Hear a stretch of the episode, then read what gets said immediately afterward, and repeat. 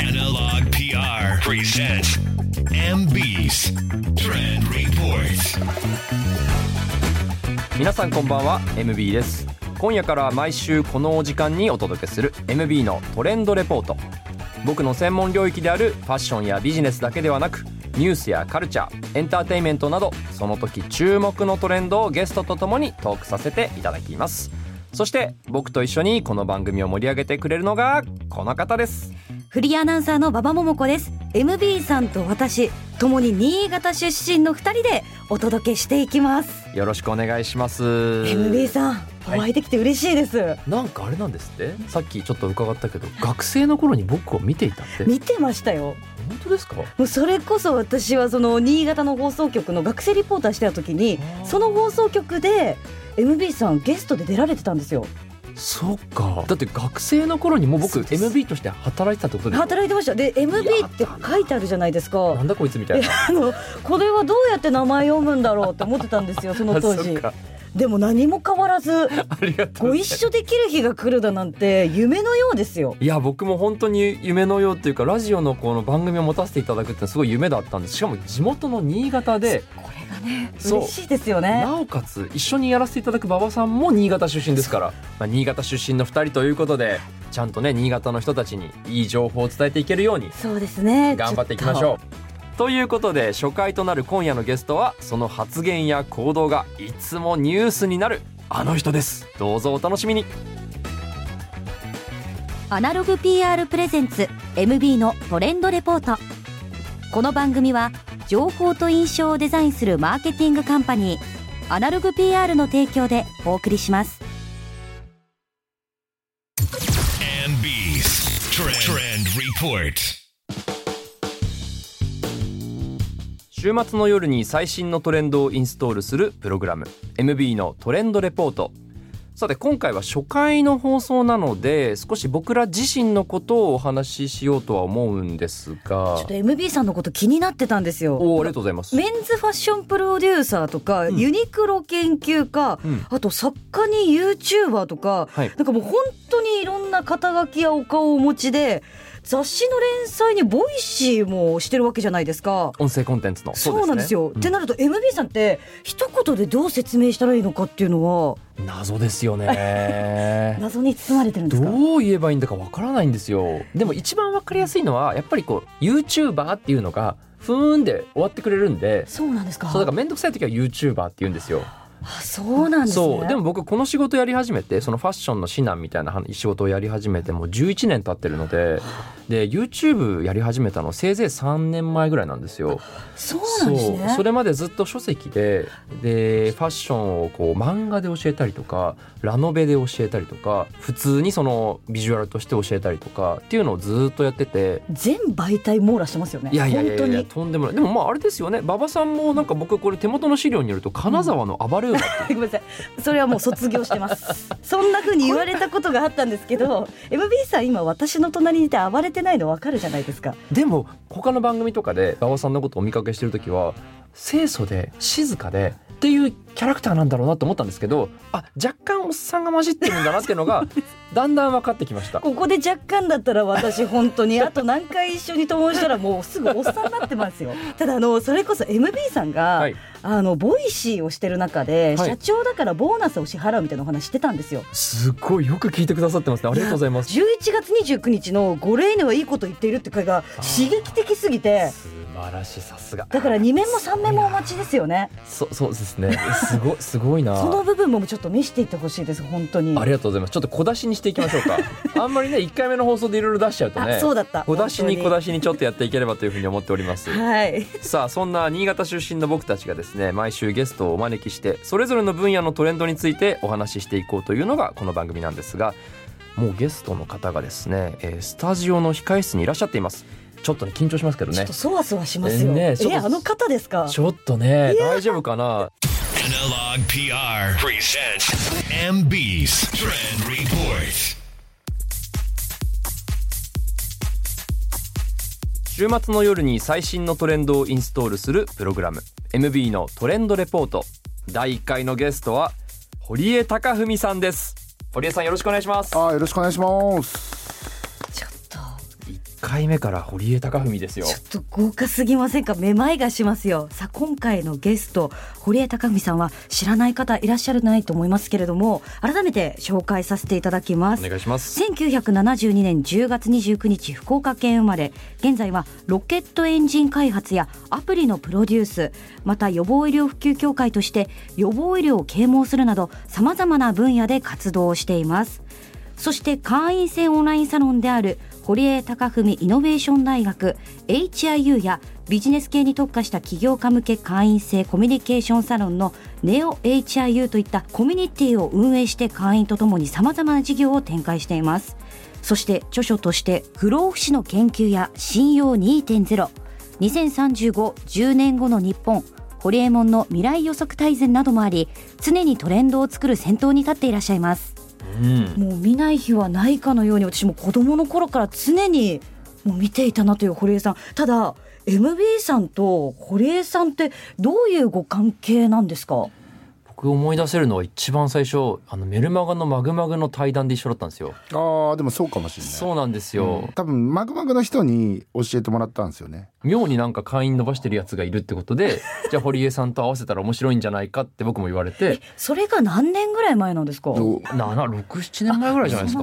多分でそこからあのファッションも堀江さん興味持っていらっしゃったから、一緒にブーツ作ったりとかそうですね。ブーツ靴下。中敷き靴下。うん。あの靴下まだ履いてますよ堀江さんってね説得力あるのは自分で作ったものとかプロデュースしたものちゃんと自分で使ってたりするんですよ。あ逆にそうなんですよ。僕自分で使うもの以外作んないですよ。そう。興味あるものしか結局やらないじゃないですか。そう。逆にその堀江さんの興味のあるところっていうと最近すごく不思議だなと思ったのがラジオ局？福うん岡の局ね。ねクロス FM やられてるじゃないですか、うん。あれラジオ事業を堀江さん手掛けようと思ったきっかけって何なんですか？いやたまたまなんですけど僕ちょうどその時期別府温泉でフェスをやっててお湯ぶっかけフェスお湯ぶっかけフェス。あれの集客でめちゃくちゃ大変だったんですよ8月は今年の。めちゃくちゃ大変そうでしたよね。めちゃくちゃ大変そうなところにクロス FM が売りに出てるので買いませんかみたいな話が来て。へ興味あるけどそんな俺できるかなと思ってもその8月にまずその資金ショートしそうだみたいな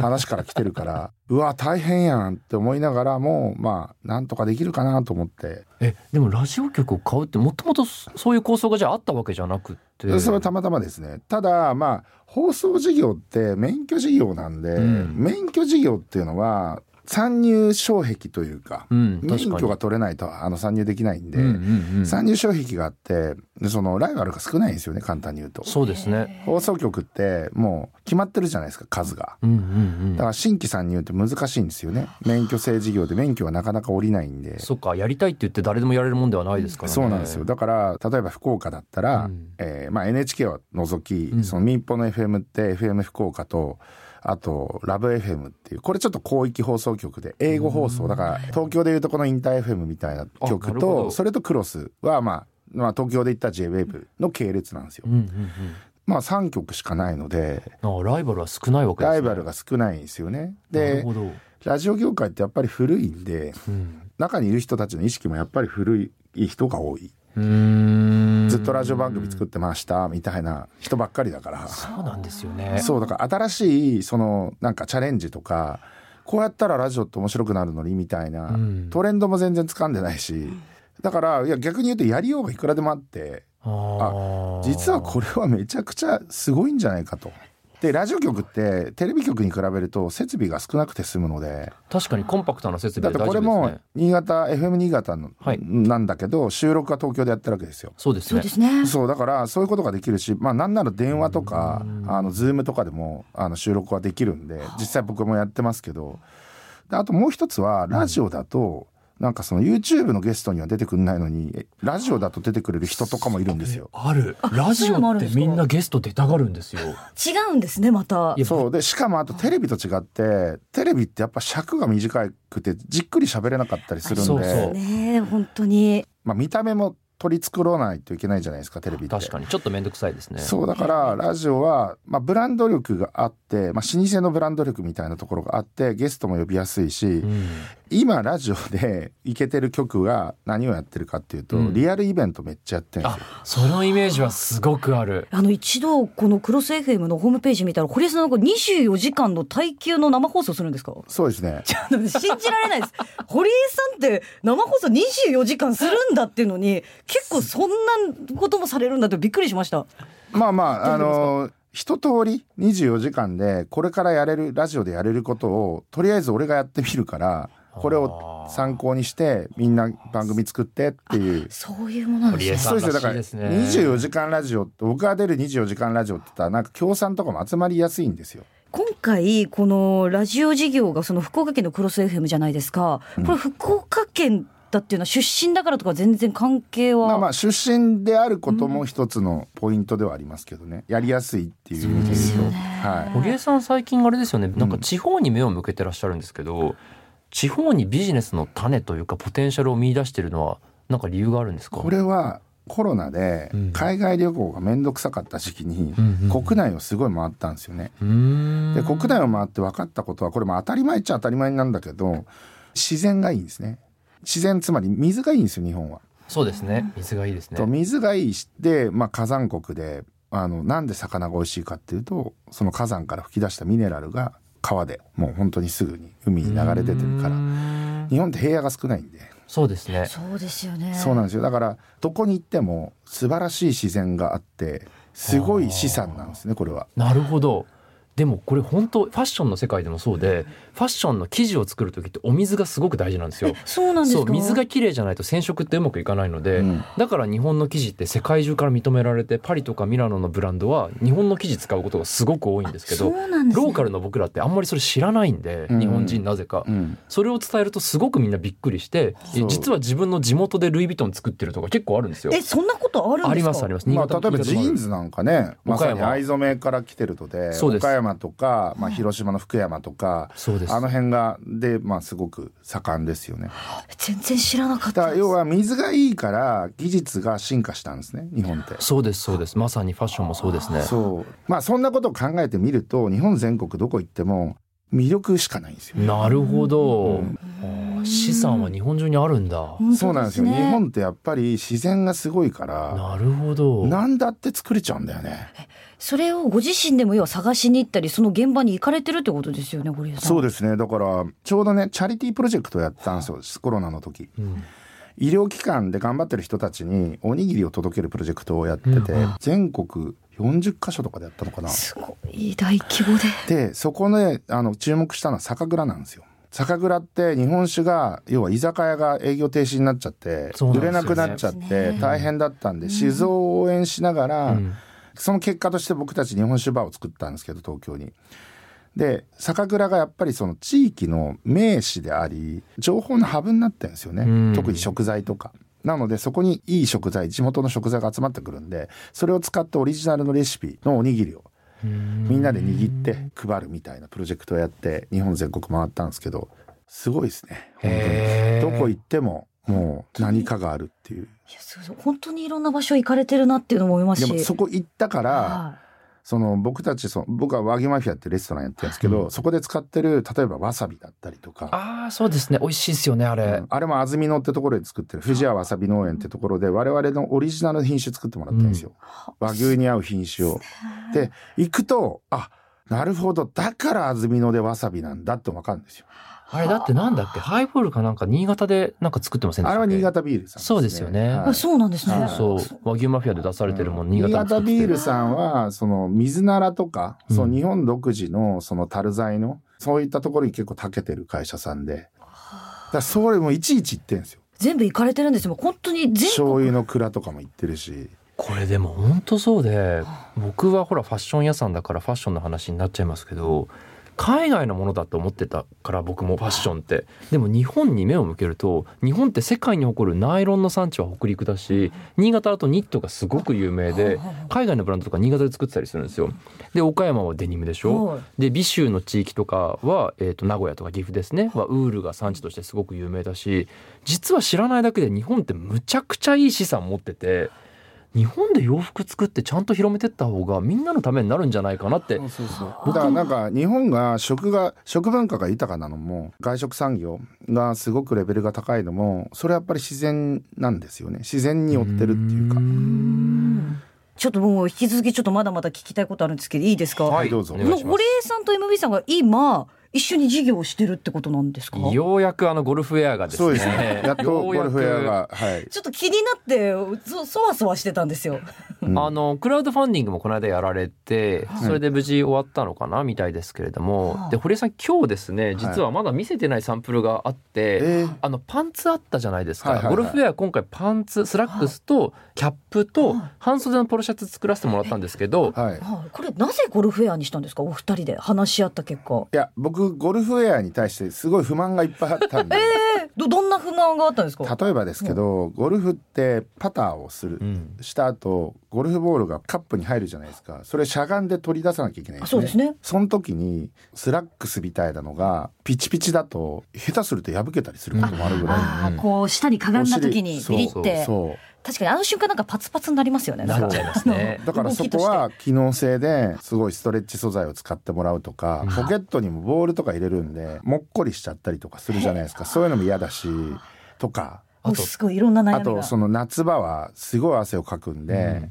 で汗がその速乾性のなんか機能性素材使ってほしいとか乳首が立つんですよ。単純におじさんがやるものって言ったら偏見があるかもしれないけど、紳士のねでもほらあのいろんな年代の。年配の方がやることが結構多いじゃないですか、そうすると皆さん僕もそうだけどちょっとお腹出てきたりする。体型のねいろんなそう。悩みが。なのになぜかゴルフウェアは細いサイズを作るんですよ。確かに。タイトかもしれないイどうメージで言ういうことと？みたいな、うん。スラッとしてるものがそうなんですよ。ダボというか緩めのものってあんまないかもしれないですね。緩めのものだし乳首出てほしくないから そこをちょっとさそ,、そりゃそこの部分なんかカバーしてほしいしそんなじゃあいろんな悩み詰め込んで解決するようなそうだからもうですか？1枚のポロシャツでそれをカバーしてほしいわけですよ。ちょっと気になりますえ。マジすごいっすよだって堀江さんファーストサンプル出来上がった時に来てもらったけど堀江さんなんか5分の1ぐらいの体のサイズに見えたから、めっちゃスリムに見えてちょっとちょっと気になります。今日はなんかまた持ってきて今日はるんですかねポロシャツの長袖バージョンが出来上がったので、ちょっと目の前で見られるの嬉しいですよね。長袖バージョン。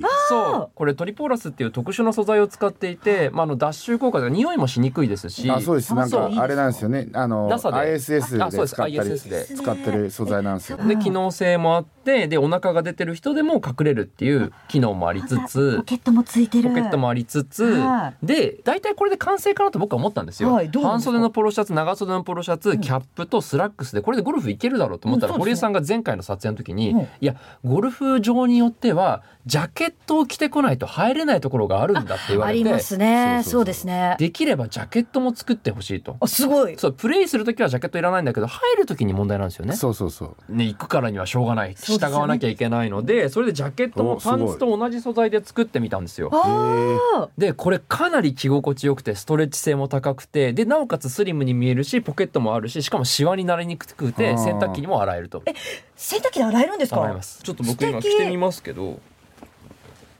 かっこいい。えこれゴルフウェアのジャケットなんですか？ジャケットで普通にこれ着て全然生活していただいてももちろんいいですしいいですよね。普段使いできますよそうね。シワにもならないんでぐちゃぐちゃにしてもらっても構わないですえし荷物もかなり入りますしすごい。中にもすげえ入るんだそうポケットある中めちゃくちゃ入るようにしてますしかもポケットにチャックありますね。そうポケットもジップあるんで大事なもの入れた時はジップ閉めてもらえばいいしなるほどなるほど。落とし物しなくなりますね。ゴルフウェアとしてもそうですけど、普通に着たいですよね。そうなんですよ普段使いでも着たいですよね。そうなんですえ、よこれはあのどんな風に購入できるんですか？これ買えるんですか？これね今クラウドファンディングをやってたんですけどそれが終わって今後の販売方法は多分まだ決まってこれからですね。ないのかな？これからだと思います。え、楽しみです。え、販売時期なんかもまだ分かってないんですか？まだ分かってないけどそう遠くないうちにスタートさせると思いますので、ちょっとこの後が楽しみですよ。そうなんですよ。ぜひ楽しみにしていてください、はい、まだまだ聞きたいところだったんですけれども堀江貴美さんの最新情報は堀江さんの X でチェックしてください。タカポンアンダーバー JP ですね、はい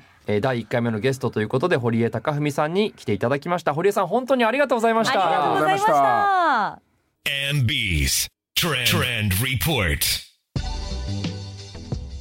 雪泥跳ねなどこの時期おしゃれをして外出しても気になってしまう季節ですよね。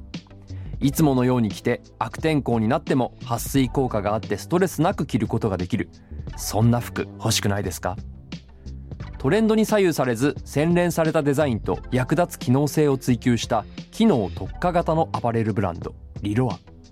この季節雪やみぞれなど濡れるストレスから解放される超撥水など最先端技術を駆使した高機能アパレルブランドでクラウドファンディングでは総額1億円超え。令和の虎でも絶賛され注目されています。例えばパソコンまでも入ってしまう23のポケットがあり手ぶらで旅行できるほどの収納性のあるおしゃれなアウターや動きやすく雨も汚れも弾く超撥水ストレッチデニムなど撥水だけではなくデザイン性収納力着心地軽さ動きやすさなど今まで感じたこともない体験が味わえるアパレルブランドリロア。1月30日までクラウドファンディングを実施しています。お客様に後悔してほしくないという思いからセールをしない。リロアのアイテムがお得に入手できるチャンスです。詳しくはリロアで検索してみてください。ということでお届けしてまいりました MB のトレンドレポート。いやーすごい話がもう重厚で本当に。詰め詰めでしたよ。本当にまだまだ聞いてたいです。し時間あっという間だし堀江さんがあの地方に目を向けているっていう姿もお話聞いて新鮮でしたよね、なんか嬉しかったですね。そう嬉しくなりました、これからも楽しみです。楽しみですね、はい。堀江さんと僕がやっているゴルフウェアなんですけれどもこちら販売方法決まりましたらこの番組でもお知らせさせていただきます。ぜひよろしくお願いしますさあ次回はどんなゲストの方が登場するんでしょうか？楽しみです。それではまた来週この時間にお会いしましょう。お相手は馬場桃子と MB でした。アナログ PR プレゼンツ MB のトレンドレポート。この番組は情報と印象をデザインするマーケティングカンパニーアナログ PR の提供でお送りしました。